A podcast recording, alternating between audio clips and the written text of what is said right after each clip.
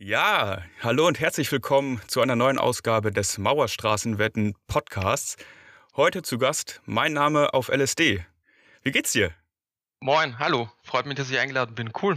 Mir geht's ganz gut. Wetter in Wien ist heiß und ich freue mich jetzt auf den Podcast. Sehr schön. Ja, hier in Hamburg heute auch äh, stabiles Wetter. Zwar ja. nicht heiß, aber äh, angenehm.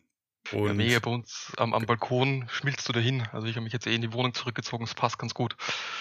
Ja, nice. Aber es ist auch mal schön, dass man so ein Wetter hat, äh, wenn es an der Börse gerade runtergeht, dass man wenigstens übers Wetter sich dann positive Energie holen kann. Der Ausgleich, ja. Sehr schön. Mein, mein Name auf LSD. Wir wollen heute sprechen über ja. ein paar ganz, ganz spannende Themen. Wir wollen einmal ja. aufs Taschenhalten eingehen bei euch in der Familie, auf, ja. auf deine Meinung zu Gold zu sprechen kommen. Wir wollen über Anleihen sprechen und vielleicht nochmal darüber sprechen, wieso die Markteffizienzhypothese doch vielleicht ein bisschen weit hergeholt sein könnte. Also wieso der Markt doch nicht so effizient ist. Ich ja, freue cool. mich sehr drauf. Das wird, ein, das wird glaube ich, ein schön fachlicher Podcast. Äh, der, der Spaß aber trotzdem nicht zu kurz kommen. Ähm, ich ich werde werd hoffentlich ein paar dumme Fragen einstreuen. Bestimmt, ja. Aber starten möchte ich erstmal mit einem kleinen Exkurs in die Biologie. Denn ja. ähm, und damit auch zur, zur ersten Frage direkt hinleiten. Denn äh, die DNA wurde ja damals, glaube ich, von dem Forscher äh, sozusagen erfunden, gefunden, äh, wie auch immer, weil der angeblich auf einem LSD-Trip war. Und jetzt ist es ja okay. so, dass du meintest, in deinen Gen liegt das Taschenhalten. Kannst du das ein bisschen ausführen? Ja, ähm, das ist auch bei den, bei den ganzen ähm, Posts, die ich auf Reddit schreibe, schreibe ich immer den, den Risikodisclaimer rein, ähm, weil es ja dann oft auch um, um Derivate geht. Und da verweise ich darauf hin, dass, dass äh, mein Vater 60.000 Euro Taschen hält und dass, oh, ja. es ihm, dass es ihm zu riskant ist, Derivate zu kaufen, also Optionen. Und also ich, ich weiß es nicht, ob es tatsächlich 60.000 Euro sind, es dürfte eine relativ hohe Summe sein. Und begonnen hat das alles äh, man muss sozusagen, er ist, er ist Banker, das heißt, er kennt sich im, im, mhm. im Kapitalmarkt relativ gut aus, war dann, wo er auch in der Bank gearbeitet hat, ähm, für Anleihen zuständig. Und also er weiß schon, was, was Optionen sind, wie Optionen laufen, wie man Optionen ausüben kann und so. Und er hat dann, oder sie haben, also meine Eltern, haben dann Anfang der 2000er haben sich ein Haus gekauft und weil mein Vater dachte, er ist schlau, ähm, hatte das nicht mit einem, mit einem Euro-Kredit, also damals gab es den Euro schon, finanziert, sondern mit einem, mit einem Yen-Kredit damals. Das ähm, war in Österreich, ich glaube, ist mittlerweile auch schon verboten, damals war es noch erlaubt, okay. konnte man sich von, von österreichischen Banken ähm, Kredite ausborgen, die über Fremdwährungen gesichert sind. Und die zwei größten Kredite waren damals ähm, der Yen und der Franken, die waren ganz populär. Mhm. Und weil mein Vater offensichtlich nicht so viel von äh, Diversifikation haltet, hat er irgendwie dieses, ein halbe, das halbe Haus im, im Yen-Kredit gekauft. Also okay. Ich weiß jetzt nicht, ob es die Hälfte ist, war auf jeden Fall eine, eine relativ hohe Summe. Und die andere Hälfte haben sie mit einem, mit einem Euro-Kredit abgesichert. Das lief dann noch ganz gut. Ähm, bis, bis irgendwie, ich weiß nicht, wie er draufgekommen ist oder ob die Bank draufgekommen ist, aber die kam dann auf die Idee, er sollte umschichten von den Yen auf den Schweizer Franken. Also die, den Kredit umschichten, refinanzieren. Mhm. Äh, das hat er dann auch gemacht. Er dürfte dann irgendwie die Kreditsumme, um ich weiß nicht, zwischen, zwischen 30 und 60.000 Euro auch gedrückt haben. Die hat er dann weniger Retour gezahlt und ging dann, es müsste Ende, Ende der 2000 gewesen sein, 2010er, irgend sowas, mhm. ähm, in den Schweizer Franken Kredit rein, weil das ähm, bombensicher war und äh, der Euro wird sicher wieder aufwerten zum Schweizer Franken und der Schweizer Franken ist in den letzten ähm, zehn Jahren so stark runtergefallen und so. Mhm. Und also haben sie den Kredit umgeschichtet in Schweizer Franken und das Einzige, was passiert ist, der Schweizer Franken hat trotzdem weiter aufgewertet. Okay. Und dann ist, ist die Summe, ähm, die er mit dem Yen-Kredit eingenommen hat, hat er so relativ schnell dann nochmal draufbezahlt auf den, auf den Schweizer Kranken, Frankenkredit. Und dann 2015 ist das halt nochmal hart kollabiert. Ich weiß jetzt auch gar nicht warum genau. Mhm. Aber wenn man sich den Chart anschaut, sieht man das Gap nach unten ziemlich gut. Und da war er halt schon drin. Und da sind dann eben die, die Taschen von, von 30.000 bis 60.000 Euro sowas entstanden. Und ich habe vor kurzem, also weil ich mit meinem Vater auch die, die Anleihenhypothese besprochen habe, haben wir auch eben über den, über den Fremdwährungskredit in Franken gesprochen. Und da meint er, dass sich die Schweiz das ähm, nicht ewig leisten kann und er realisiert diese, diesen Verlust realisiert er auf keinen Fall, weil, weil der Schweizer Franken auf jeden Fall wieder abwertet. Und ich weiß nicht, das Gespräch ist drei oder sechs Monate her oder so, auf jeden Fall 2022. Ja. Und, und halt, ich nehme an, da wird es immer noch um eine sechsstellige Summe gehen, aber auf jeden Fall realisiert er den Verlust nicht, weil er sich 100% sicher ist, dass der Schweizer Franken abwertet, ja. wobei halt alle ökonomischen Tatsachen ähm, dagegen sprechen, dass der Schweizer Franken abwertet. von, von, also die Schweiz hatte viel weniger Inflation und was weiß ich nicht alles. Aber auf jeden Fall ist er felsenfest davon ähm, überzeugt, dass er da jetzt nicht umschichtet, sondern den Schweizer Frankenkredit bis zum Ende durchzieht. Ja, er, er hält an seiner Investmentthese fest. Mhm. Also ich weiß ja gar nicht, ob es seine Investmentthese war, ob die Bank da irgendwas angedreht hat ja. oder so, aber er hält, er hält auf jeden Fall in den Taschen fest, ja. Äh, finde ich auch ein spannendes Konstrukt, dass man äh, über einen Fremdwährungskredit dann auch das Haus mitfinanziert.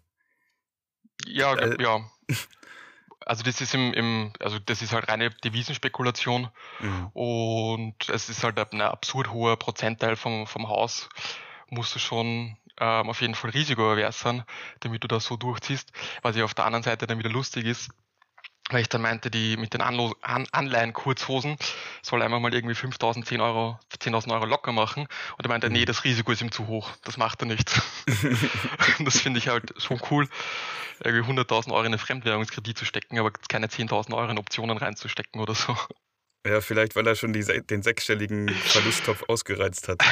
Möglich, ja. Kann, kann, er sich nicht nochmal 10k leisten.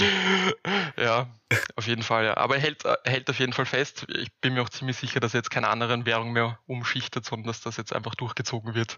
Ja. Also Aber ich, ich glaube, das ist jetzt auch, wie gesagt, 20 Jahre her, dass das begonnen hat. Ich glaube, dass die Regulierungen von der Bank auch äh, viel strenger worden sind, weil es da in Österreich auch eine Pleitewelle gegeben hat. Er war ja nicht der Einzige.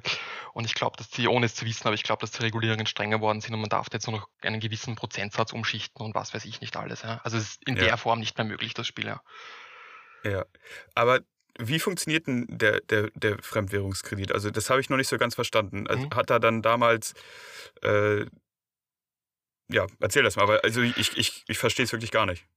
Ähm, also prinzipiell ist das, wird es halt einfach jetzt, wenn du jetzt ähm, den Euro hernimmst und den Dollar mhm. und halt viele, es geht ja auch auf Mauerstraßenwetten um, dass halt die, die ganzen Rendite, die da, die da, ähm, da die ganzen ETFs, also die, die niedrig, niedrig volatilen ETFs gemacht haben, dass das nur auf den, auf den fallenden Euro zurückzuführen ist. Und okay. wenn du halt jetzt irgendwie, ähm, ich weiß es nicht, am Peak halt 2008 einen, einen Kredit in Euro genommen hättest ja, mhm. und den halt jetzt eine Laufzeit von, von 30 Jahren oder eine lange Laufzeit, dann wird die, die Kreditsumme immer weniger werden, weil halt mhm. der Euro zum, zum Dollar immer mehr abwertet. Also mhm. du würdest halt Gewinne damit machen und genauso funktioniert das eben auch bei, ähm, bei anderen, anderen Währungen. Also wir, wir kommen ja. darauf dann später nochmal zu sprechen bei, bei, bei Anleihen. Ja. Anleihen lassen sich, also auch Gold, was dann eben das nächste Thema ist, auch ganz gut für Devisenspekulation nutzen. Okay. Und da wird das dann eben, da reden wir eh nochmal drüber, wie das funktioniert mit den Devisen ja, und wer genau. da an, ab und aufwertet und so. Dann, dann lass uns da nicht allzu weit vorgreifen sondern ja. di direkt auf deinen Hass auf Gold eingehen. äh, mein, mein, Hass auf Gold, ähm, man, muss, man muss dazu sagen, ich habe ähm, während dem Studium, ich habe 2013 habe ich zum Studieren begonnen und so wie die meisten Leute hatte ich einfach damals viel zu wenig Kohle, um halt etwas in, in echten, echten Kapitalmarkt reinzuwerfen und habe halt ähm, Paper, also Papier getradet, weißt, weißt du, halt mit so Spiel, Spielgeld ah, okay, ähm, ja gekauft und verkauft und so weiter und so fort. Aber es war so mein, mein erster Punkt äh, mit, dem, mit dem Kapitalmarkt, also mit der, mit der Börse. Und ich war dann nach dem, also mit 2016 war ich mit dem Studium fertig, Anfang 2016, und habe dann ein Jahr eine Weltreise gemacht. Mhm. Und hat, also wir haben Geld von, von Eltern und Großeltern bekommen und selbst auch was angespart und bin dann Ende 2016 mit relativ viel Geld ähm, nach Österreich zurückgekommen mhm. und hatte auch auf der Weltreise ziemlich viel Zeit zu lesen und habe halt das gemacht, was, glaube ich, viele im deutschsprachigen Raum machen oder damals gemacht habe, ich habe Dirk Müller gelesen.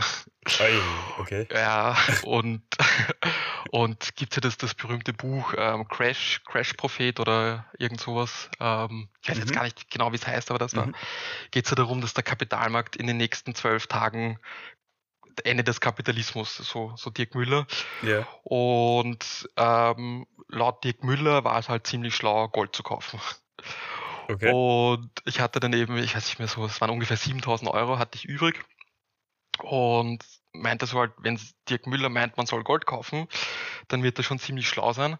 Und habe die ganze Summe auf einmal in, in Gold reingesteckt. Und also Gold ist schon schwierig, weil ich wollte ja. dann auch natürlich das Gold physisch besitzen, so wie das Dirk Müller immer, immer beschreibt, dass du es physisch besitzen sollst. Mhm. Und dann kommen, also das erstes Mal hat, hat physisches Gold einen absurd hohen Spread. Der fickt dich mal mega. Okay. Zweitens hast du halt Lagerkosten, weil du musst das Gold irgendwo lagern, lagern und halt in der, in der alten WG, wo ich gewohnt habe, wollte ich mein Geld nicht, also mein Gold, mein 8000 Euro Gold nicht in die Sockenschublade stecken oder so. Ja. Jetzt habe ich mir einen Goldanbieter rausgesucht, der das halt für mich verwahrt. Da hast du wieder Depotkosten von 60 Euro und was weiß ich. Ja. Mhm. Und auf jeden Fall ähm, habe ich eigentlich, wenn du den Chart anschaust, Gold zu einem relativ guten Zeitpunkt gekauft. Und ich kann mich noch erinnern, das war dann irgendwie in der Arbeit und ich habe halt, so wie die meisten von uns, alle zwei Minuten den Goldpreis gecheckt. und das Gold wurde immer mehr, aber meine Position wurde immer weniger. Ich hatte halt damals auch keine Ahnung warum. Ich dachte halt, das, klappt doch nicht. Wenn ich mir Gold in, in Dollar anschaue, dann ja. wird das mehr, aber halt mein Gold in Euro wird weniger. Wie kann das sein? Mhm. Bis ich dann irgendwann ähm, draufgekommen bin, ähm, weil der Euro abwertet Entschuldigung, weil der, weil der Euro aufwertet, geht auch meine Goldposition runter, weil halt Gold, also du kaufst halt Gold immer, also so. der Chart von Gold ist halt immer in Dollar und wenn dann der Euro ab oder aufwertet, äh, wertest du in dein Gold stärker ab oder auf. Und das heißt, das kann sein, das ist genau mir passiert 2017, der Goldpreis ist gestiegen, aber auch der Euro ist gestiegen, darum ist meine Position weniger geworden. Ach, scheiße, okay. Also, also hast du das, das Währungsrisiko sozusagen nicht einkalkuliert bzw. vorher noch nicht verstanden gehabt. nee, so wie mein Vater vor 17 Jahren, ja. ich, ich, wusste halt nicht, dass es, dass, dass man da, also dass es so, so volatil ist, weil das Einzige, was halt mit, mit Anfang 20, was du mit Währungen zu tun hast, fliegst halt nach Amerika in Urlaub und sagst, entweder der Dollar ist jetzt viel oder wenig wert, aber du hast jetzt keinen Bezug dazu. Mhm. Aber wenn du halt dann ein, ein, ein Asset hast, was in einer anderen Währung abgerechnet wird als deins, dann fällt, fällt das halt schon schnell auf.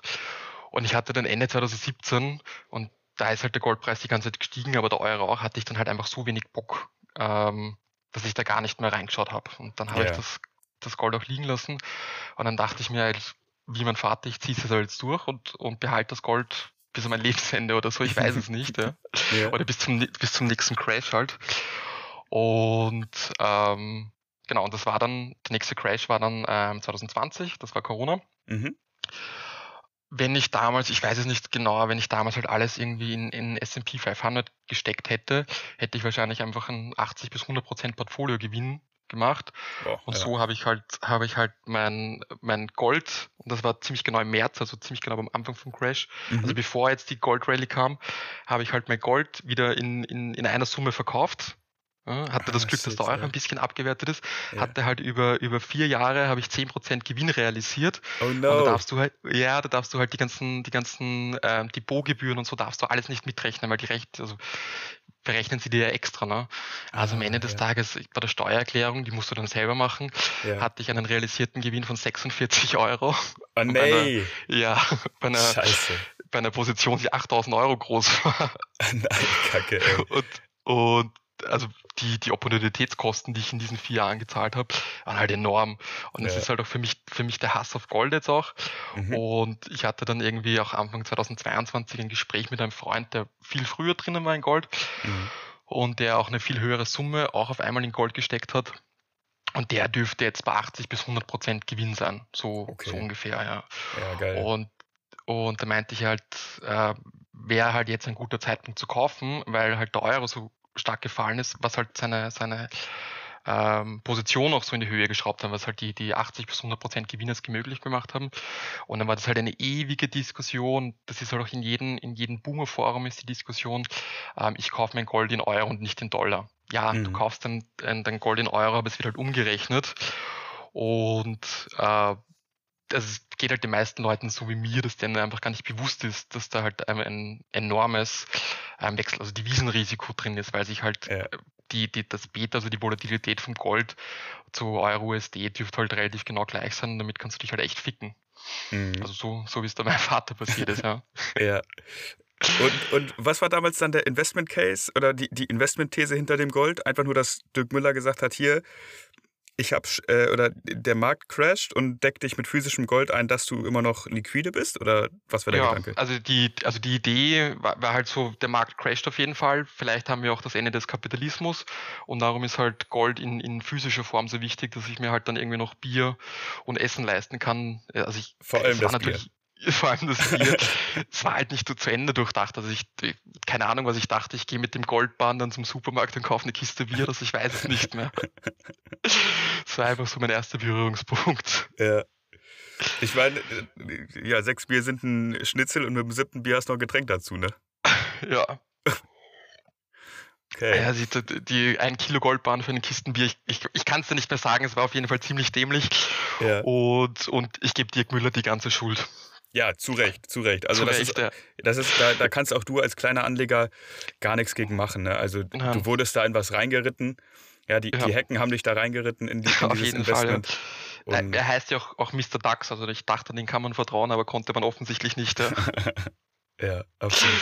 Das, das, Geile ist, ich hatte auch, einen, auch mal einen Arbeitskollegen, der war auch immer so Antikapitalismus und, und äh, ja, Börse ist doch Teufelszeug und reine Zockerei und hat dann aber selber immer mit, mit Gold gehandelt, wo ich dann aber auch nicht gesagt habe, ja, hier, äh, schau dir mal die, die Kurse vom Gold an, das ist genauso.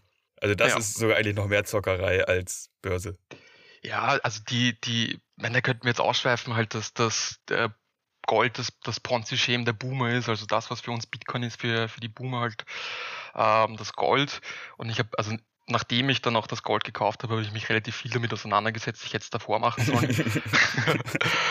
und dann war das halt immer so, die, die, die ganzen Goldzeiten tracken halt das Schürfvolumen von den großen Minen in, in Afrika und in Australien mhm. und setzen das dann in Relation rein, weil Gold kannst du ja physisch nicht reproduzieren, mhm. sondern es gibt halt nur als natürliche Ursache, also als natürliches Vorkommen. Und wenn du dann irgendwie, wenn die wenn die, der Ausstoß der Minen runtergeht, dann muss das automatisch mit dem Preis hochgehen.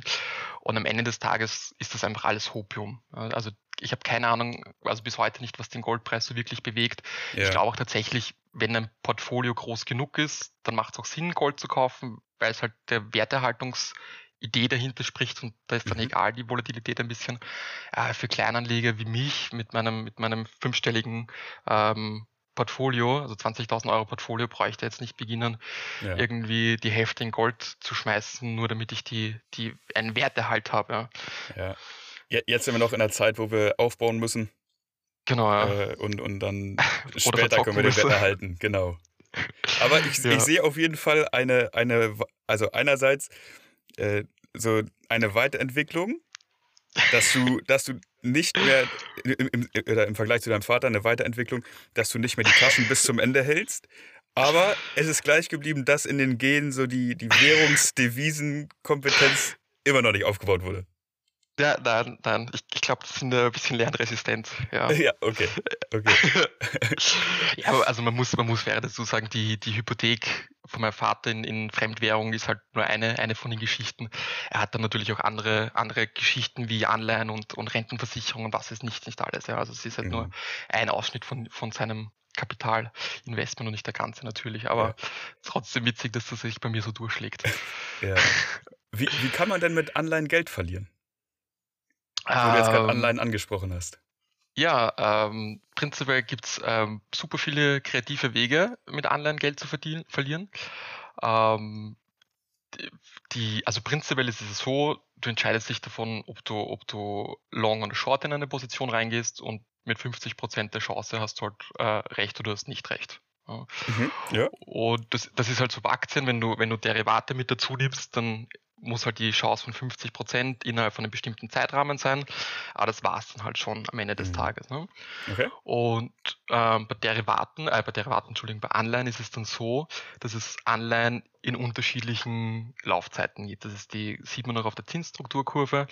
Ähm, das habe ich auch in, in den ganzen DDs, die ich zu Anleihen geschrieben habe, habe ich die immer, immer mich auf die Zinsstrukturkurve bezogen, weil unterschiedliche die Laufzeit der, der Anleihen hat halt eine unterschiedliche Zinsausschüttung. Also auch die, der Wert der Anleihe ist halt je, zum, zum, zum Yield, den sie ausschütten. Ne? Mhm. Und jetzt kannst du dir anschauen, wenn du halt ähm, bei der aktuellen, bei der deutschen ähm, Zinsstrukturkurve hast, sind halt die kurzfristigen Anleihen. Das heißt quasi, du kaufst dann eine Anleihen und kriegst halt innerhalb von, von, einer, von einer Laufzeit X bekommst du halt ähm, den Anleihe, die Anleihepunkt plus den Yield zurück. Ne?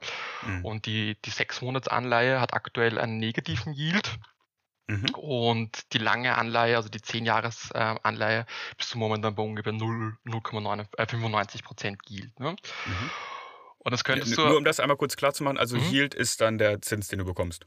Der, die, genau, die Zinsausschüttung ja. von der Anleihe, ja. genau so ist es. Okay. Ja. Mhm. Und da könntest du jetzt halt natürlich auch sagen, wenn du auf die Bank gehst, ähm, wirst du halt für einen, für einen ähm, Kredit, der ein Jahr oder zwei Jahre Laufzeit deutlich weniger Zinsen zahlen als für einen Kredit, der 35, 40 Jahre geht. Ja. ja. Also wenn, wenn du zum Beispiel Immobilienkredit nimmst oder so.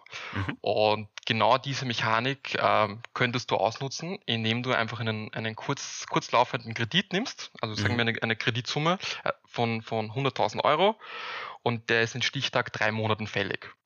Ja, und da, mhm. ich weiß nicht, also verlangt die, die Bank einen fiktiven Zins von, von 0,5 Prozent oder so, sagen wir jetzt einmal. Mhm. Und du nimmst die 100.000 Euro und kaufst 10 Jahresanleihen darum.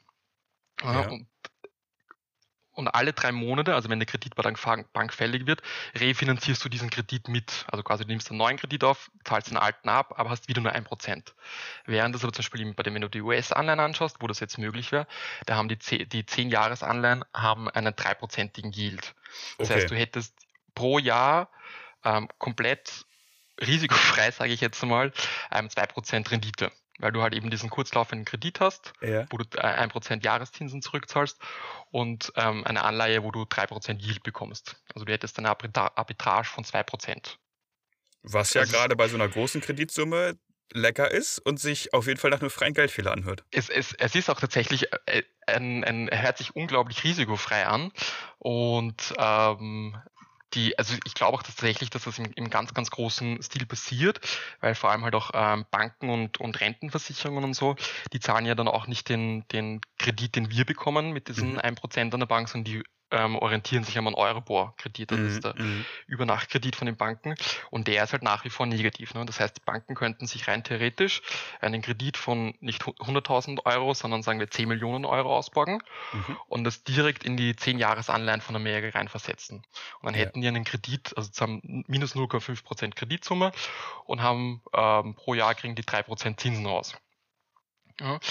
Und das Problem, das Problem ist aber, wenn jetzt, ähm, warum auch immer, die Zinsen erhöht wird, so in einem Umfeld wie jetzt es ist, mhm. musst du den Kredit trotzdem refinanzieren. Und das heißt, die, die Anpassung der Zinsstrukturkurve passiert nicht nur, dass die kurzlaufenden Zinsen in die Höhe gehen, sondern die langfristigen Zinsen werden auch runtergehen. Das heißt, du hast eine, eine Anleihe, die tendenziell an Wert verliert, während du aber eine höhere Kreditstundung zurückzahlst auf einen, auf einen Kredit, der zu 100% gehebelt ist. Mhm.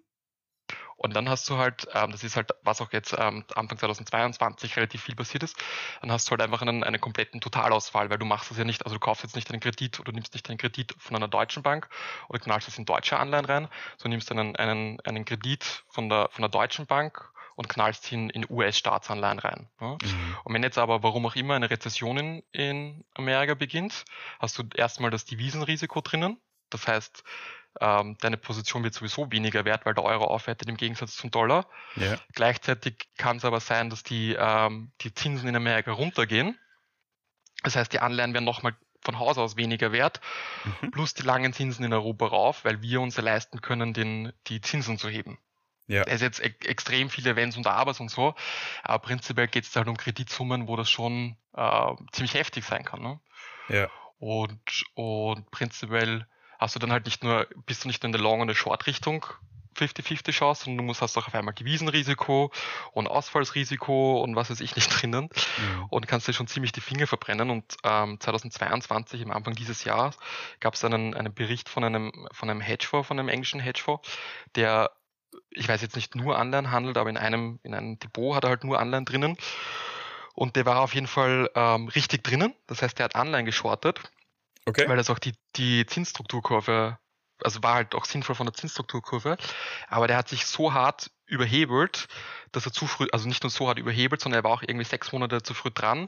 Und obwohl die Richtung gestimmt hat, hat er das falsche Ende von der Zinsstrukturkurve gehebelt und hat irgendwie einen, einen 2021er Portfolio ähm, Performance von minus 48 Prozent gehabt. Ne?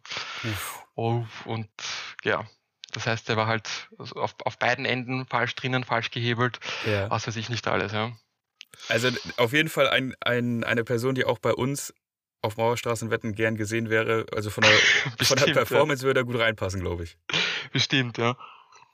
Okay. Aber, aber prinzipiell kannst du das halt ähm, genauso ausnutzen, diese, diese kurzfristigen Kredite in langfristige Anle Anleihen reinklopfen. Mhm. Die Geschichte ist halt, dass das Spiel ähm, ist halt dann am interessantesten, wenn der Markt möglichst ruhig ist. Also das heißt, ja. wenn nicht gerade Corona ist, wenn nicht gerade Russland-Ukraine-Krieg ist oder so, mhm. dann macht, macht das halt am meisten Sinn. Das ja. Problem ist halt, dass dann eher auch die, die Indizes ähm, ballern. Ja. Das heißt, du wirst jetzt nicht die 3% bei Anleihen mitnehmen, sondern versuchst halt irgendwie ähm, in unterbewertete Tech-Buden reinzuknallen, um die 100% pro Monat mitzunehmen oder so. Aber genau. Ja, also das klingt einerseits spannend, andererseits, wie du sagst, so, wir haben momentan, da sind momentan in einem Umfeld unterwegs, wo du mit Intra Intraday-Volatilität von 3 bis 4 mhm. Prozent auf dem Nasdaq unterwegs bist. Ja. Und allgemein ja auch gerade die Zinsen oder auch die, auch die Kredit, ja genau, die Kreditzinsen, die Baufizinsen etc. extrem steigen. Das, das ja. wäre mir jetzt tatsächlich auch so nach 10 Minuten zuhören ein bisschen zu doll für den Moment. Bisschen, ja, zu, bisschen zu risky gerade, ne? Ja, also es ist, also kannst, ich glaube auch als Einzelperson tust du das sehr schwer, das zu spielen, weil du mhm. halt auch mhm. die, die ganz andere Rahmenbedingungen von der Bank bekommst als institutionelle Anleger. Ja. Aber wenn du dir halt den, den Euribor anschaust, mhm. ähm, ich war jetzt irgendwie letzte oder vorletzte Woche, das war öffentlich einsehbar, ähm, der hat, ich glaube sogar auf der, auf der 12-Monats-Basis ist der Euribor noch negativ. Das heißt, rein theoretisch müsste sich ja für, für Banken oder für, für große Institutionen auszahlen, das genauso zu spielen. Vor allem, wenn du den, den deutschen Yield oder den italienischen Yield anschaust, sehe, also auf den ersten Blick ist da halt kein, kein Fehler. Also es schaut einfach aus wie eine freie Geldfehler. Ne? Ja. Aber trotzdem dürfte es einen, einen Grund geben, warum das die ganzen institutionellen ähm, nicht machen. Also warum die diese Arbitrage nicht ausnutzen. Ne? Und ja da würde ich auch davon ausgehen, einfach, dass das, das aktuelle Risiko einfach viel zu hoch ist, weil man kann ja auch jetzt nicht mehr einschätzen, ähm, Inflation ist hoch, aber mit, mit Ukraine, Russland-Konflikt, was macht die EZB? Und ich meine, die haben jetzt für Juli, glaube ich, oder August die ersten Zinsanstieg angekündigt, aber so wirklich glaubt dem ganzen Scheiß immer noch niemand. Mhm. Und also in der aktuellen Marktphase ist das halt ähm, extrem riskant. Ja. Und vor allem, du möchtest halt jetzt dann auch nicht, nicht ähm, wenn die Zinsen noch weiter steigen, groß gehebelt drin sein, dass halt erstens einen Totalausfall hast, weil du ja. das Geld vielleicht auch brauchst, irgendwie mit, mit steigenden Strom- und Gaspreisen und so. Ja.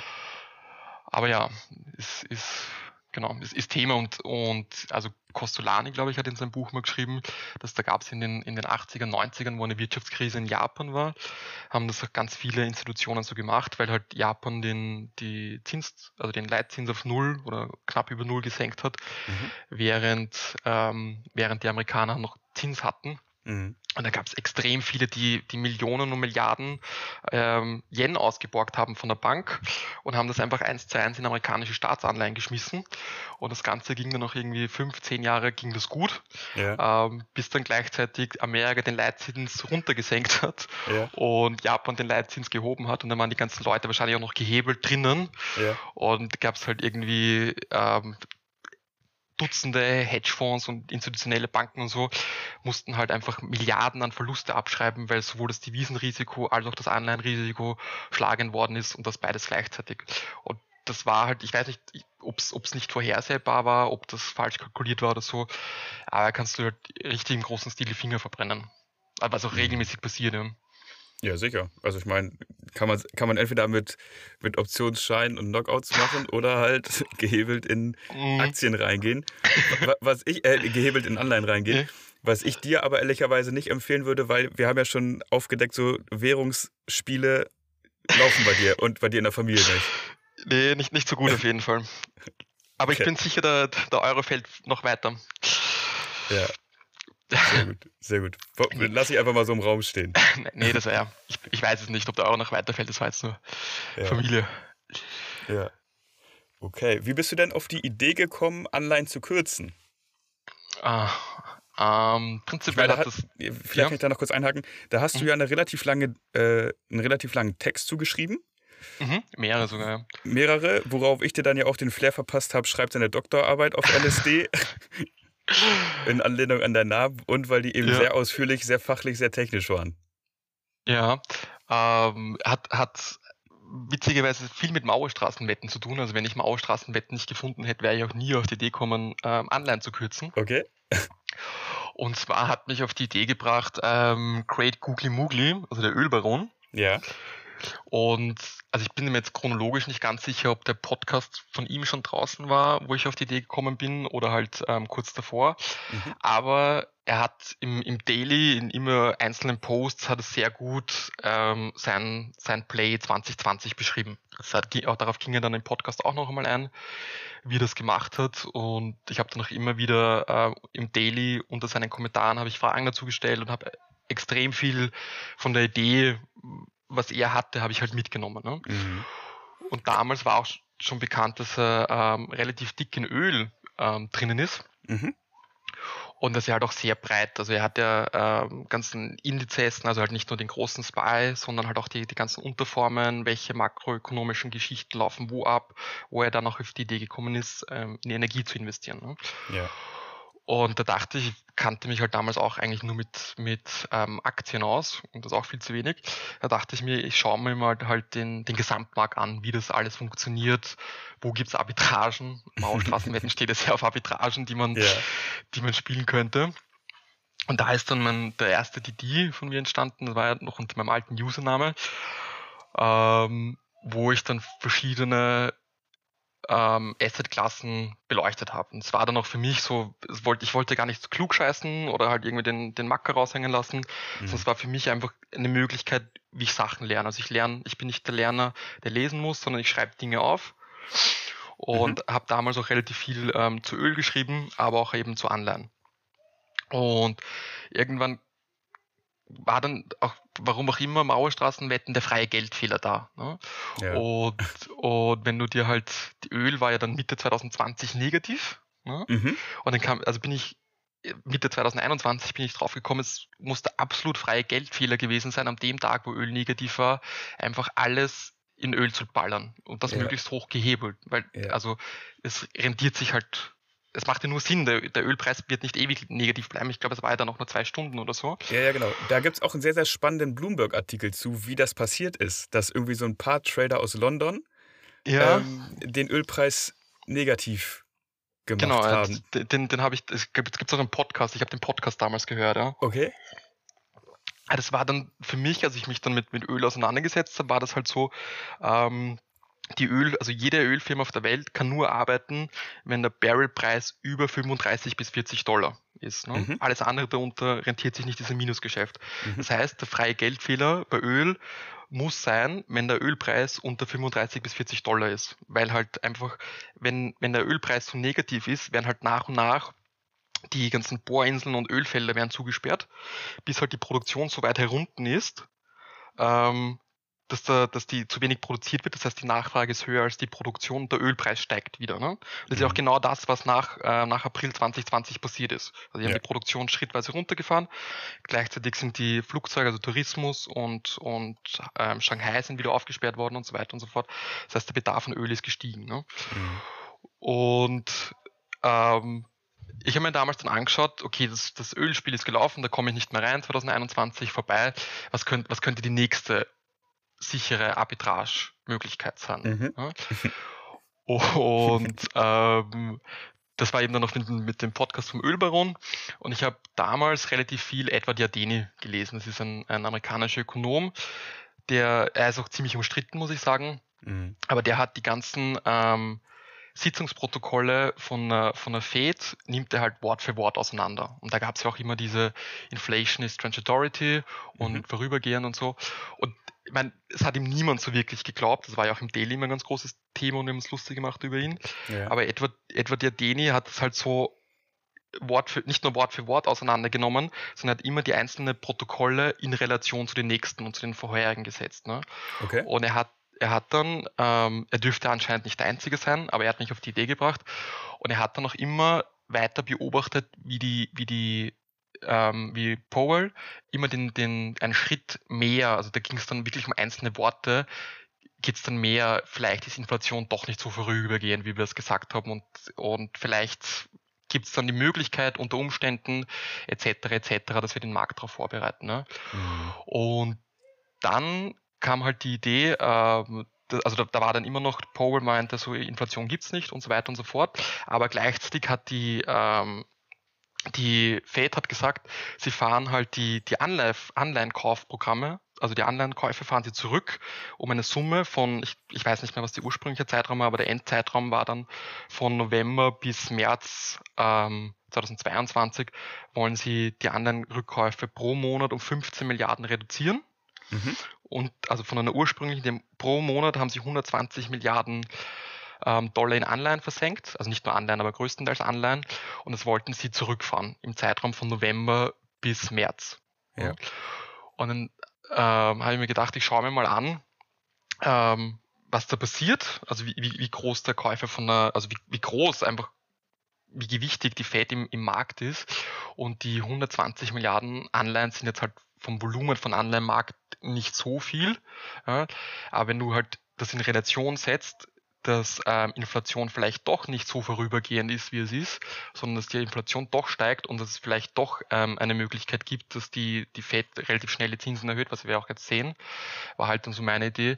Ich shorte einfach Anleihen vom, im Zeitraum vom November, das war ja auch der, das Datum, wo der erste DD rausgekommen ist, mhm. vom November bis März. Und mit März ist halt der Aus, Ausstiegszeitpunkt, weil sobald die FED dann komplett aus dem anderen Rückkaufprogramm ausgestiegen ist, wird es halt genug ähm, Käufer geben, die das ähm, absorbieren oder eben auch nicht absorbieren. Mhm. Aber halt der, der vorgesetzte Zeitraum war auf jeden Fall von November bis März 2022. Ne? Mhm. Und ich, hab, ich hatte den, den europäischen Markt hatte ich gar nicht im Augen, in den, in den Augen, ich, also ich investiere relativ ungern in, im europäischen Markt. Das hat vor allem ähm, mit der Dateneinsicht zu tun. Also du kriegst halt für den amerikanischen Markt kriegst halt jede Information immer auf der gleichen Seite, also Finfis zum Beispiel oder so. Mhm. Und das, das kenne ich für, für den europäischen Markt, kenne ich so nicht. Und das hat sich dann irgendwie auch vom Volumen her, mir war es immer sympathisch, in Amerika zu investieren und amerikanische Werte zu beachten als europäische, bis dann halt eben im, im Februar ähm, die EZB auch in einem Sitzungsprotokoll gesagt hat, ähm, möglicherweise bleibt die Inflation doch über 2% und möglicherweise ziehen wir einen Zinsschritt für das Jahr 2023 in Betrachtung. Ne? Und okay. genau genau das Gleiche hat damals auch Powell Ende 2021 gesagt. Also vielleicht ziehen wir einen Zinsschritt für 2023 in Betrachtung. Mhm. Und da war es dann, okay, was in Amerika gelaufen ist, läuft hundertprozentig nochmal in, in Europa. Ne? Und, mhm. und war dann halt, muss man fair sagen, mit, mit deutlich mehr Risiko, weil das Anleihenprogramm oder das Anleihenrückkaufprogramm der EZB war damals schon aus. Das heißt, da gab es jetzt keine Anpassung mehr vom, von den Aufkäufen. Und ähm, Genau, aber es war halt genau das, das gleiche Spiel wie im, im amerikanischen Markt, im europäischen Markt. Ja. Und ich glaube auch tatsächlich, ähm, dass das Spiel, also die, den, die Anleihen zu kürzen oder Eurobond Futures zu kürzen, im Großen und Ganzen mittlerweile vorbei ist. Also weil ähm, da gab es halt die, die, wir sind jetzt am, am, am 8-Jahrestief oder waren am 8-Jahrestief und ich bin halt der Meinung, dass sich der europäische Markt extrem auf den amerikanischen Markt orientiert. Und selbst wenn wir halt oder wenn jetzt die Inflation in Amerika noch, in Europa noch weiter steigt, dass die Anleihen, die europäischen Anleihen viel zu sehr mit den amerikanischen mitschwingen. Und in der, in der Mai, in den Mai-Daten von Amerika war halt zu sehen, dass die, An also die Inflation anscheinend tatsächlich schon am Peak ist. Mhm.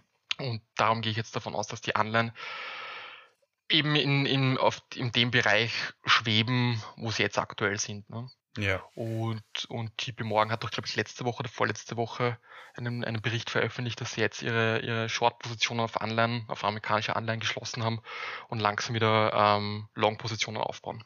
Mhm. Da habe ich aber nochmal eine Verständnisfrage zu, weil mhm. wenn die Fed, ich glaube, das war das PEP-Programm, ne? PEPP? Was genau, das war das, Europä das, das, europäische Programm, ja. Ah, okay, okay. Also wenn, wenn, die, wenn die FED das amerikanische äh, Programm mhm. dann aufhört, dann sinkt mhm. doch die Nachfrage im Markt nach Anleihen. Und die Anleihen genau. an sich müssten doch steigen, weil sie wieder attraktiver werden müssen für neue Käufer, oder nicht? Weil, weil das wird ja dem äh, gegenüberstehen, dass man, also dann, dann würdest du ja mehr Rendite auf einmal bekommen, oder, oder habe ich da gerade einen Denkfehler? Nee, wenn du, es ist, also der Anleihenpreis ist halt nicht der Yield, ne? Und, und also wir schauen halt eben auf den Zinsen, die die Anleihen werfen in der Regel oder die meisten Anleihen. Aber prinzipiell funktionieren Anleihen genauso wie Aktien mit Angebot und Nachfrage. Mhm. Und wenn es weniger Käufe gibt, warum auch immer, dann sinkt der, der Anleihenpreis. Ah, okay. Und das war halt quasi, wenn die 120 Millionen pro Monat wegfallen, gibt es halt mhm. halt deutlich weniger Nachfrage. Das heißt, das muss mal ähm, aufgekauft werden oder es muss sich halt diese Lücke füllen, ja. bis das Volumen wieder aufgekauft wird zu einem bestimmten Preis. Ne? Ja. Okay. Und also je, je, je mehr ähm, der Wert der Anleihe sinkt, desto höher steigt der Yield. Okay, gut, dann haben wir da, okay, dann hab ich, haben wir das Missverständnis ähm, ausgeräumt. Warst du selber dann auch investiert? Ja, ich war, ich war sowohl, sowohl in den amerikanischen als auch in europäischen Anleihen kurz okay. drinnen, ja. Und hat es sich ausgezahlt oder würdest du sagen, äh, waren auch nur 46 Euro Gewinn? Das, also in Euro weiß ich es nicht. Das war, war ziemlich, ich habe es ziemlich dämlich aufgeführt ähm, bei den bei den amerikanischen Anleihen. Also ich muss dazu sagen, ich habe ich habe immer, wenn ich, wenn ich meine These zusammenspinne, ich habe auch immer mega Timing-Pech. Ne? Mhm. Ich war dann ähm, 2020, war, bin ich nicht selbst auf die Idee gekommen, aber meinte ein Freund, ich soll halt Shell kaufen, weil der Ölpreis negativ und so weiter und so fort. Mhm. Und ich habe halt damals Shell gekauft, weil muss ja raufgehen, es kann ja nicht noch weiterfallen.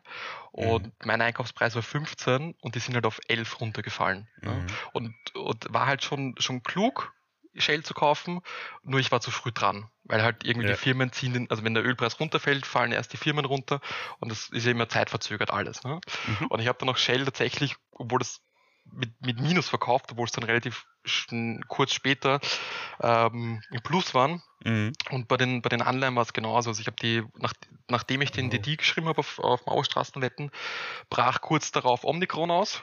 Mhm. Und mhm. da, damals war ich dann schon drinnen, hatte ich glaube irgendwie so 8, 8 7, 8 Prozent Gewinn, war auch ziemlich überhebelt drinnen.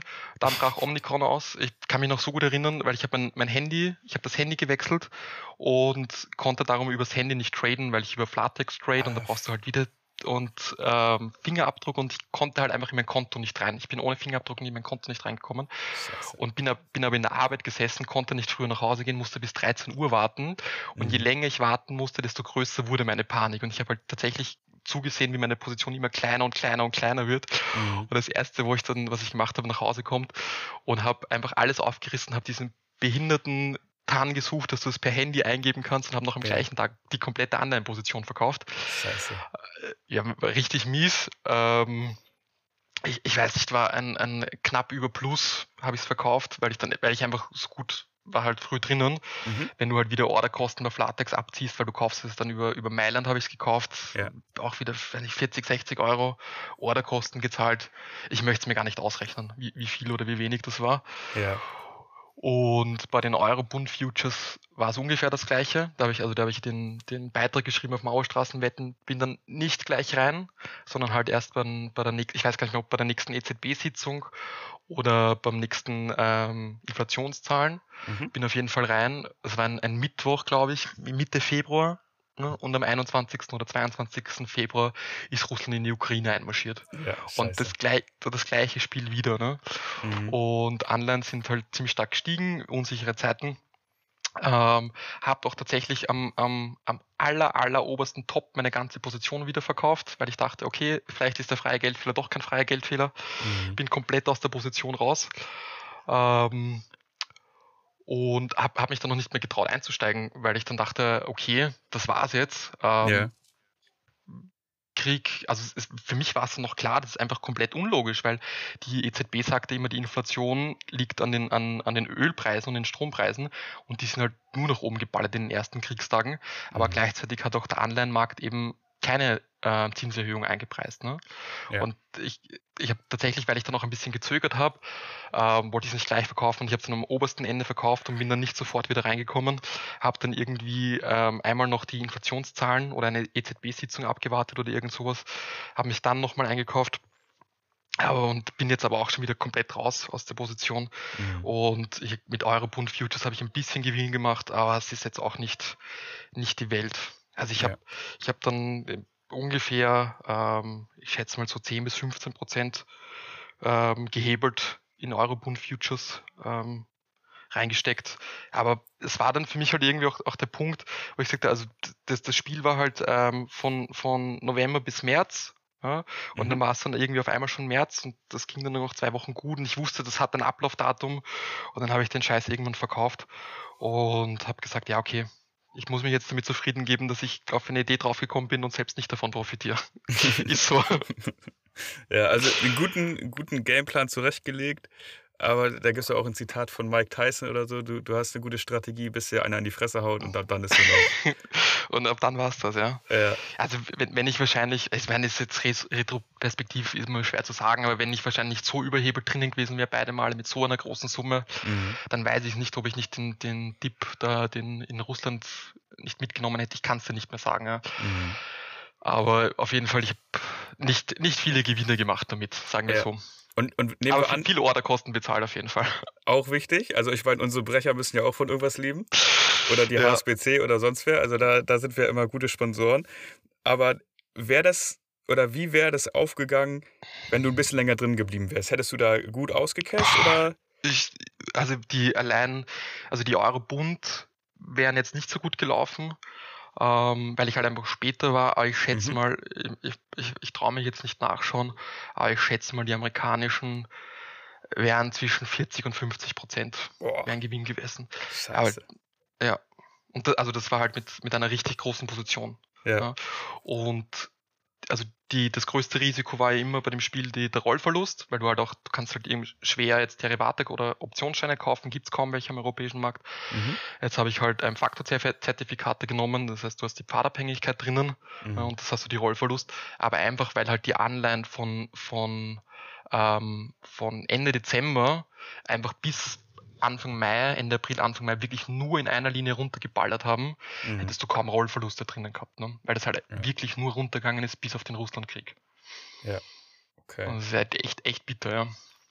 Ja, das ist, also du, du bist dann bei den Eurobonds bei, äh, am Top dann ausgestiegen wegen Russlandkrieg ja, und danach ging es weiter runter und ja. Also ich bin ziemlich am Top ausgestiegen, ja. Scheiße. Ja, da gab es dann, da gab's dann irgendwie, es ging nur noch ein, ein, zwei Tage auf dem Top hin und her, vielleicht drei, vier Tage. Und ich gesagt, ich bleib drin, ich bleib drin, ich bleib drin. Und dann war das aber schon so, dass der Ölpreis durch die Decke gegangen ist, aber die Anleihen haben nicht das gemacht, was ich dachte, was sie machen. Mhm. Also fuck it, ich verkauf's ja. Ja. Und bin tatsächlich ziemlich genau am Top aus. Also mehr am Top hättest du nicht verkaufen können, glaube ich. Ja, scheiße. Mal verliert ja. man und mal gewinnen die anderen. und mal gewinnt der Emittent, ja. ja, genau. Ja, der gewinnt sowieso immer. Ja, und also ich habe dann auch, weil ich dann teilweise auch die wieder über Mailand gekauft habe, ähm, Flatex verdient sich ein goldenes Näschen an mir. Also ja. was, was ich denen an Orderkosten reinschieb, ein ja. Geld ist halt teilweise echt abnormal. Ne? Also die Mailand, glaube ich, kostet ähm, 20 Euro pro Ausführung. Okay. Und ansonsten halt auch alles, was, also egal wie groß die Position ist, aber am, am deutschen Markt bist du halt schnell bei ähm, 7, 8 Euro pro, pro mhm. Order. Das heißt 16 mhm. Euro rein und raus. Ne? Ja, muss man die entsprechenden Größen traden, damit sie das. Ja, ja, ja. ja okay. Willst du, willst du zu den Anleihen, Anleihen kürzen, Anleihen Geld verlieren noch äh, irgendwas loswerden? Nö, ich glaube, also die, wenn, wenn, Leute noch drinnen sind, auf jeden Fall beim Mauerstraßenwetten, ähm, ich würde halt sagen, die sollten auf jeden Fall den Spread im Auge behalten. Das heißt, mhm. in Europa wäre das der, der Spread zwischen den deutschen Anleihen und den südeuropäischen Anleihen, das heißt Italien und Spanien. Mhm. Der ist momentan relativ groß mit über 200 Punkten. Ähm, und beim amerikanischen Markt wäre es der Spread von, der, von, der, von den 10 Jahren, also der Yield von den 10 Jahren Anleihen, minus den Fed Fund Spread, äh, Fed Fund Rate, also das heißt die, quasi der Leitzins minus den 10 Jahreszins. Und der ist momentan auch relativ groß, warum ich auch schätze, dass das Risiko, jetzt Anleihen zu shorten, relativ hoch ist. Also ja. ich würde, würde, würde mal persönlich davon ausgehen, dass es jetzt auf dem Niveau ähm, stagniert, bis weitere Zinsschritte von den, von den Notenbanken kommen. Okay, und bei oder bei welchen Spread-Bewegungen würde es dann Handlungsbedarf geben für die, die noch drin sind? Ja, also wenn, wenn der noch größer ja. wird oder wenn er noch kleiner wird oder?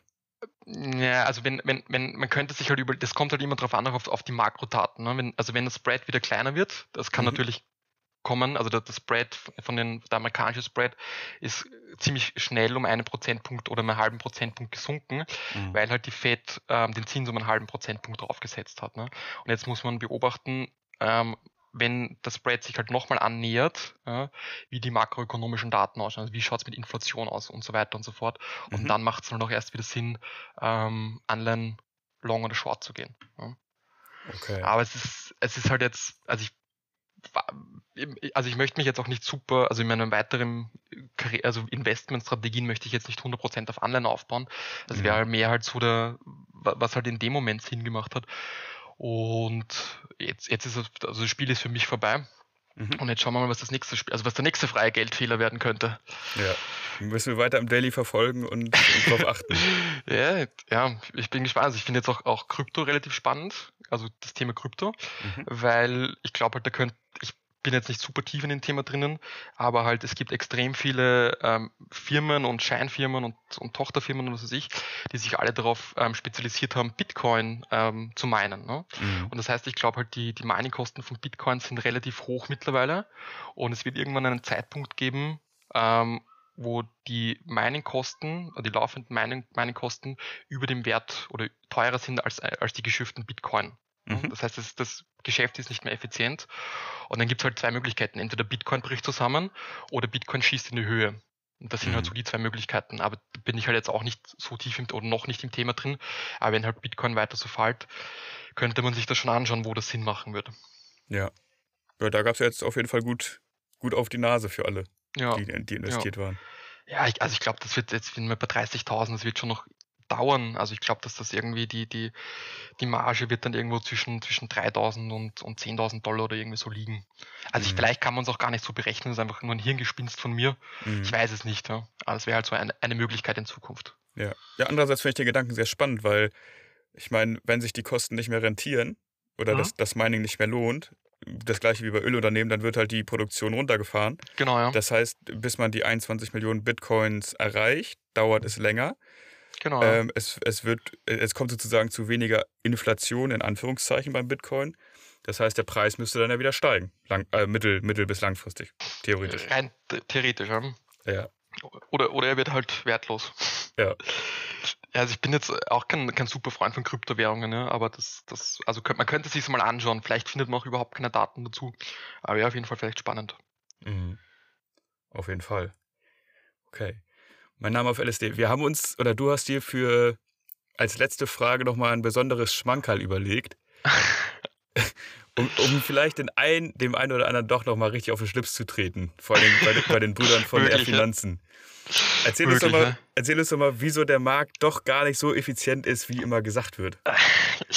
ähm, prinzipiell die, also mir stellt es immer die Nackenhaare auf, wenn jemand auf Mauerstraßenwetten schreibt, ist alles eingepreist, ist alles eingepreist, braucht man gar nicht mehr machen oder war eh klar. Liebe Grüße an ähm, Büsis an dieser Stelle. Der, der, das immer sehr gerne los wird. Oh, dann trete ich ihm wohl auf den Schlipp. Das wollte ich nicht. Das tut mir jetzt schon leid. ähm, prinzipiell, also ich meine, muss, muss dazu sagen, die Idee kommt jetzt nicht von mir, sondern es ist halt auch ähm, die Idee von, von Edward Yardeni. Also ich weiß auch gar nicht, ob es mhm. er erfunden hat, aber er hat relativ viel dazu geschrieben. Und ähm, dass je, je, je größer der Betrachtung oder die Betrachtungsstichprobe ist, ähm, desto unwahrscheinlich ist etwas eingepreist.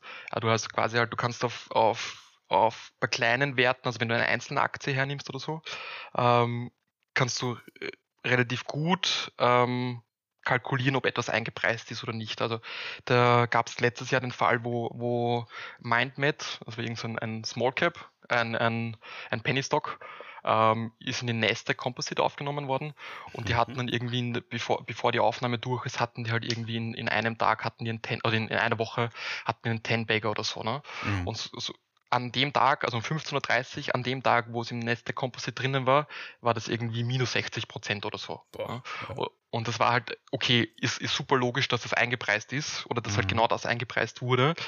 Aber je, je größer die Stichprobe ist, also halt zum Beispiel bei Indizes, glaube ich nicht, dass du halt ähm, Sachen oder dass halt bestimmte makroökonomische Geschichten richtig eingepreist werden. Ne?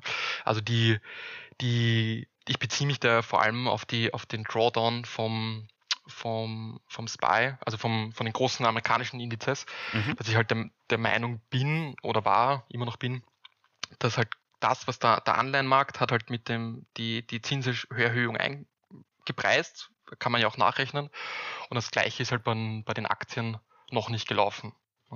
Ja. Und, und ähm, es ist halt schwierig, weil du bei den anderen kannst du es einfach ausrechnen und da gibt es ja Discount und was weiß ich nicht alles. Mhm. Und das kannst du einfach bei, bei Aktien kannst du es halt dann einfach nicht ausrechnen, sondern du hast, stellst halt die Vermutung an, gehe ich jetzt long oder short, ist es eingepreist oder ist es nicht eingepreist. Ja. Aber kann man nicht, wenn ich da kurz einhaken darf, kann man mhm. nicht trotzdem sagen, dass gerade bei Tech äh, die Zinserhöhungen schon eingepreist sind, weil es da ja, ja jetzt extrem runterging. Mhm. Ne? Ich meine, wenn du dir ein PayPal anschaust, gut, mhm. jetzt vielleicht ein schlechtes ja. Beispiel, aber auch ja. ein, ein, Amazon, der jetzt, glaube ich, in einem Monat 40 Prozent verloren hat, das ist natürlich schon eine, eine Hausnummer. Ja, also wenn, wenn du so anschaust, müsstest du halt direkt Indizes mit Indizes vergleichen, also Index mit Index vergleichen. Ne? Ah, okay. Und du kannst jetzt nicht einfach den, den S&P 500 nehmen und mit Amazon vergleichen, mhm. sondern du müsstest ihn halt mit, mit dem Nasdaq vergleichen. Mhm. Und ähm, ich glaube, der, der S&P 500 ist year to date bei minus 20 Prozent und der Nasdaq bei minus 32 oder 34 Prozent. Mhm. Und klar kannst du jetzt sagen, im, im im Nasdaq wird das halt härter eingepreist als, als im S&P 500. Wobei du, wenn du es dir halt auch historisch anschaust, hat der Nasdaq einfach eine ganz höhere, eine ganz andere Volatilität als der S&P 500. Ne? Also der, mhm. der schlägt in beide Richtungen mehr aus. Das heißt, ob es jetzt wirklich die Zinserhöhung im Nasdaq eingepreist ist oder nicht, weißt du halt quasi erst, wenn der Boden erreicht worden ist. Oder dann kann, also weißt du auch nichts und du weißt, wenn der Boden erreicht worden ist, dann kommt der Rebounds und dann kannst du sagen, okay, bis dahin wurde es eingepreist und ab da nicht mehr. Aber halt, mhm. halt, das ist dann im Nachhinein bist du halt dann immer schlauer. Ja. Um, um das mal so zu formulieren. Und ähm, es würde natürlich logisch wird Sinn machen, dass jetzt aktuell die Zinserhöhungen eingepreist werden im Nasdaq oder härter im Nasdaq eingepreist werden als im, im S&P 500. Aber am Ende des Tages ist halt auch nur Raten, mhm. würde ich behaupten. Ne? Und ähm, du, du, weißt halt auch vor allem nicht, wann es fertig ist. Also die, die, die Drawdown von 32 Prozent, okay, ist cool, aber vielleicht kommen jetzt nochmal 32 Prozent oder nochmal ja. 80 Prozent oder vielleicht war es das auch. Ne? Ja. Also das kannst du halt nicht sagen und, und da, also ja, also die, die auf meinen, wo ich den Beitrag auf Mauerstraßenwetten geschrieben habe, ähm, habe ich mich ja darauf berufen, ähm, dass die, die, auch der Anleihenmarkt das noch nicht, nicht zur Gänze einzeichnet oder noch nicht zur Gänze einpreist, die Zinserhöhungen, mhm. weil du ja auch nicht weißt, was die, was die Fed macht. Da gibt es auch dieses kluge Sprichwort Don't fight the Fed. Mhm. Und also wie wir halt auch in dem, in dem, was gesehen haben, was die Anleihen gemacht haben, dass das nicht, nicht durchgehend, also nicht, nicht in, in zur Gänze eingepreist war. Ne? Und ja. ich glaube, Peter Lynch hat das auch mal gesagt, wenn du, also wenn ein, ein, einziger Mensch dreimal in Folge die Schritte der FED richtig vorhersagen könnte, wäre halt der reichste Mensch der Welt, weil er einfach das ganze Geld da reinschmeißt. Ja. Aber Fakt ist nicht mal die FED weiß, was sie ähm, bei den Sitzungen beschließt, sondern das kommt halt am Ende der Sitzung raus. Ne? Ja. Und darum ist es halt dann auch ähm, schwierig, dass das zu Gänze in den Aktienmarkt eingepreist wird. Mhm. Okay. Also genau. wir, nehmen, wir nehmen mit, der, der Markt ist nicht effizient. Ähm, man, also prinzipiell, ich habe das letztens erst auf Mauerstraßen diskutiert, dass also die, die Leute springen das sehr auf das Wort, oder ich, ich sagen wir so, ich springe sehr auf das Wort effizient an, weil in, im Sinne von der Markteffizienzhypothese heißt nicht, dass der Markt richtig liegt, sondern er ist nur effizient, indem wir die Informationen verarbeitet. Mhm. Das muss man halt auch nochmal dazu sagen, weil ähm, wenn der Markt etwas einpreist, heißt es noch lange nicht, dass es richtig einpreist. Ne? Und, okay. und wenn, weil wenn der, wenn der Markt wirklich immer alles effizient und richtig einpreisen würde, dann würde es halt einfach keine Blasen geben. Dann würde es die Dotcom-Blase hätte es zum Beispiel nicht gegeben, weil ja. jeder wusste, dass das alles unrentable Unternehmen sind, die viel zu hoch bewertet sind. Aber trotzdem gab es Leute, die 1998 immer noch Tech gekauft haben. Ne? Mhm. Und also das Effizient, die Markteffizienzhypothese heißt ja nur, dass er einfach alle neuen Informationen einpreist. Aber das heißt ja. noch lange nicht, dass es richtig einpreist. Und ich glaube halt, durch dieses, dieses Einpreisen, glaube ich, kannst du als, als Einzelinvestor immer wieder ganz gute Arbitragen mitnehmen. Also halt ja. quasi, dass der, dass der Markt etwas überreagiert oder unterreagiert auf ein Ereignis, was hätte stattfinden sollen. Du hast auch zum Beispiel beim, beim Ölpreis, also weiß ich mir auch bis heute in den Arsch, dass ich da nicht long reingegangen bin, da, ähm, da ist Russland in die, in die Ukraine reinmarschiert. Ich glaube, das war der 22. Februar oder so. Ja, 22. oder halt, 24. ja. Ja, und, und dann ist der, der Ölpreis ist halt tatsächlich erst am, am 28. Februar ähm, nach oben katapultiert. Ne? Also okay. das heißt, da gab es irgendwie ein, ein, ein, Zeitfenster von drei, vier Tagen, was auch immer, bis der Markt gecheckt hat, okay, jetzt müssen wir das, jetzt müssen wir Öl kaufen. Ne? Mhm. Und ich, ich, irgendwer aus, aus, dem Forum war eh drinnen oder aus, Reddit war eh drinnen und ich beiß mir bis heute in den Arsch, weil es einfach so offensichtlich war, dass der Ölpreis raufgehen muss, weil halt die, die Future-Händler sind einfach super Hysteriker, die über- und unterverkaufen Öl die ganze Zeit und hat halt trotzdem nicht stattgefunden. Ne? Und ähm, jetzt komme ich halt nochmal auf Edward Yardeni, er hat auch eine ganz interessante Studie dazu gemacht. Und zwar ging es da um, um Price Targets von Analysten, also halt quasi mhm. wie, wie Leute, die eine Branche kennen, welche Price Targets die für Firmen rausgeben. Und der ist halt zu dem Schluss gekommen, dass in Bullenmärkten ne, sind die ähm, Analysten immer übertrieben bullish und geben Price Targets aus, die niemals erreicht werden. Mhm. Und sobald es in einem, in einem Bären, Bärenmarkt kippt, sind die Analysten übertrieben äh, pessimistisch und geben Price Targets nach unten raus, die niemals erreicht werden können. Mhm. Aber das, das, liegt vor allem daran, also diese Price Targets nach unten, liegt vor allem auch daran, dass halt die, die Firmen zahlen Millionen für Analysen, ähm, dass die halt dann quasi ähm, den Best-Case-Szenario dann bekommen. Mhm. Wenn sie schon im, im Worst Case im Bullmarkt bekommen haben, sollen sie halt im Best Case im Bärenmarkt bekommen. So ist halt ja. die, so, so, argumentiert das halt ähm, ja. etwa der Dine. Ja. Okay. Also streichen wir vielleicht das Wort Markteffizienzhypothese und ersetzen es durch Marktrichtig Marktrichtigkeitshypothese. Marktrichtigkeitshypothese, ja gerne. ein, ein besonders, besonders sperriges Wort heute. ja, Markteffizienzhypothese ist auch nicht so einfach. Ja. Okay. Jo. Willst du noch was loswerden? Hm. Hast du noch irgendwas vergessen? Ja, oh ja, ich bin, ich bin, ich bin tatsächlich extrem gespannt, ähm, wie es jetzt mit, mit dem Online-Markt weitergeht nach, dem, nach der Veröffentlichung des Podcasts, weil mhm. ähm, Zahlgraf hat ja mit dem, mit, der, mit dem Podcast, wo er den ganzen Markt kollabieren hat lassen, mhm. ging er Online-Long rein. Jetzt haben wir einen, einen Podcast zu Online-Short und bin jetzt übertrieben ähm, gespannt, wie der Markt dann reagiert, wenn der Podcast veröffentlicht worden ist. Ja, ja ich habe auch gerade schon während, ja, ich habe auch gerade schon während der Frage zum Gold überlegt, ob jetzt vielleicht morgen ein guter Zeitpunkt ist, um, äh, um mal in Gold reinzugehen, weil du so über Gold gerantet hast. Ich, muss ja. mir mal überlegen. Scheiße, ja, könnten, könnten wir machen. Aber dann nur mit, also Gold mit dreistelligen Hebel finde ich okay. Alles ja. darunter ist eher. Alles darunter, das, das, das kickt nicht mehr. Voll, ja. genau, vielleicht noch mal kurz als Disclaimer: heute ist der 22.05. Wir nehmen das ja. äh, auf den Sonntag auf. Äh, also ab dem, alles, was ab dem 23.05. passiert, ist, ist die Schuld von LSD. Gut zu wissen, ja. Aber hast du schon mal versucht, dich selbst zu inventieren nach einem, nach einem Podcast oder einem von Moncella? Ähm, ich weiß es nicht. Ich glaube, wir hatten, also ich habe ich es mal überlegt, so immer wenn LS, äh, LSD extrem bullish ist, wenn immer wenn MSW extrem bullish ist auf irgendwas, ja habe ich irgendwann mal meinen Freund schon gesagt, ja, eigentlich müsste man jetzt Short gehen und häufig ist es, wäre es gut gegangen, aber ich habe es, glaube ich, nie durchgezogen. Und äh, okay. ja, also es, es gab auch mal den Airfreight-Indikator, den habe ich mal mit, mit Freunden ausgemacht, dass wenn ich reingehe in eine Aktie, dann so, sollten die anderen erstmal so nach zwei, zwei bis drei Wochen reingehen, weil wenn ich reingegangen bin, alle Aktien erstmal zehn Prozent verloren haben. Der Klassiker. ja. ja. Jo. Hattest du das schon mal gemacht, dich zu invertieren? Ähm, also ich nehme es mir immer wieder vor, dass ich mich invertiere, aber ich glaube, ich habe es tatsächlich noch nie gemacht. Mhm. Aber also ich, ich, würde auch behaupten, so wie viele, es gibt eigentlich kein schlechteres Timing, Timing als, als ich es habe. Das ist, also ich habe schon so oft daneben geschlagen mit dem Timing.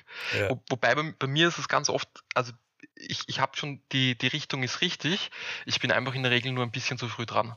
Mhm das ist halt bitter. Also ich habe dann tatsächlich auch, ähm, wobei das ganz gut war, ich habe Lang und Schwarz, also damals, wo Lang und Schwarz so gehypt worden ist, hatte mhm. ich meine mit Abstand meine größte Position im Portfolio über Lang und Schwarz. Mhm. Und ich war dann mega pisst, weil ich BioNTech nicht mit nach oben genommen habe. Und mhm. ich habe mir auf Teufel komm raus vorgenommen, ich, ich, ich short die von oben runter. Und ich bin dann noch tagelang vom 5-Minuten-Chart, also 5 Minuten Candles gesessen und habe irgendwie gute Möglichkeiten gesucht, Short reinzugehen und war dann noch irgendwie drinnen. Es war kurz vor, vor 22 Uhr, dass ich die Position eröffnet habe. Das war eine relativ kleine Position. Mhm und bin am Montag in die Arbeit, also am Montag, also am nächsten Tag in die Arbeit gefahren und ich war im Plus mit der Position. Ich hatte so einen Hass auf BioNTech, dass ich da halt einfach nochmal Geld reinbuttern musste. Ja. Und dann habe ich gesagt, ja, ist gut. Ich verkaufe meine, meine ganz, alle Lang- und Schwarzaktien wieder ja. schon. Ja, ich ja. habe hab damals ein Minus von 12% realisiert oder so und stecke alles in BioNTech Short rein. Ne? Ja. Und ähm, bei der ersten Gegenbewegung rauf hatte ich natürlich Papierhände, hab's verkauft, hab mhm. ein, ein Minus, es war eh nur ein ganz kleines Minus, muss man dazu sagen, mhm. hab das Minus realisiert und bin danach auch nie wieder in, in BioNTech ähm, Short reingegangen. Aber ich habe es damals tatsächlich am, am relativ höchsten Punkt habe ich die Position eröffnet und der klassische Fehler, viel zu großer Hebel, viel zu große Position, nicht durchgezogen. Und der einzige Vorteil war halt, dass ich lang und schwarz dafür verkauft habe und mhm. damit den, den, Gap nach unten nicht mitgenommen habe. Ja, immerhin. Auch, ja. es ist auch mal Opportunitätskosten, aber dann auf positive Sicht. Ja, das stimmt allerdings, ja. Opportunitätsgewinn. Ja. ja lustige Geschichte zu Biontech. Ein ja. Kumpel von mir ist bei Biontech reingegangen bei 15 Euro mit zweieinhalbtausend mhm. Euro mhm. und ist bei 30 Euro wieder rausgegangen, weil er dachte, jo, habe jetzt 100% gemacht, reicht erstmal. und dann irgendwann, irgendwann saßen wir was zusammen und da war der Kurs dann gerade bei 380 Euro oder so. Und dann haben wir uns mal die Mühe gemacht, auszurechnen, was er an Gewinn gehabt nee. hätte, hätte er gehalten. Und er wäre einfach bei 50.000 gewesen. Fuck. Aus einer Position von zweieinhalbtausend. Ne? Das ist schon. Das ist echt, echt mies, ja. Miese Aktie, also, also, Da gab es dann noch mit, mit BioNTech war das ja auch so, dass die dann ewig lang zwischen 80 und 100 ähm, mhm. rangiert ist und dann meinte Alten ist das Top, weiter geht's nicht, was weiß ich. Und dann war ich glaube 420 oder, oder 440 war das Top dann oder so, ne? Also war mhm. ja, richtig hoch. Nicht, ja, irgendwie sowas. Also ich habe irgendwie so um die 380, äh, kann ja. natürlich auch 420 Dollar dann sein, keine Ahnung. Ähm, ja, ja, irgend sowas, ja. Ich weiß ja. es auch nicht mehr auswendig. Ja. Ja, ja. mies. Aber auch noch ein philosophischer Gedanke zum Invertieren. Mhm. Wenn mhm. du dich invertieren möchtest, dann musst du ja immer das Gegenteil machen von dem, was du eigentlich machen wollen würdest. Und wenn du dann sagst, ja, ich gehe jetzt hier long auf eine, auf eine Aktie oder ich gehe jetzt long auf Gold, dann müsstest du ja, um dich zu invertieren, das Negative machen. Mhm. Aber dann machst du ja was und das müsstest du ja auch wieder invertieren. Das heißt, du, also bist eigentlich, du bist eigentlich so ein Hund oder eine Katze, die sich in den Schwanz beißt, weil du gar nichts machen kannst. Ja, aber dann äh, einfach ähm, Long, Long- und Short-Position mit hohen Hebel aufbauen und beide zum K.O. reiten. Genau, genau. so muss es sein. Äh, ja. Alles klar. Super, LSD, dann dir vielen Dank für die spannenden Thesen. Ich glaube, Gerne. Also Dank, mein Kopf braucht auf jeden Fall. Ja, meiner auch. Das, das, das warme Wetter macht sich besser. Ja, auf jeden Fall. Ich bin auch gut am Schwitzen hier in meinem Kabuff und äh, freue mich gleich nochmal kurz raus zu können. Ja, passt. Vielen lieben Dank für die Einladung. Dann grüß mir deine Frau und meine Kinder. Bis dann. Hau rein. Ciao. Ciao.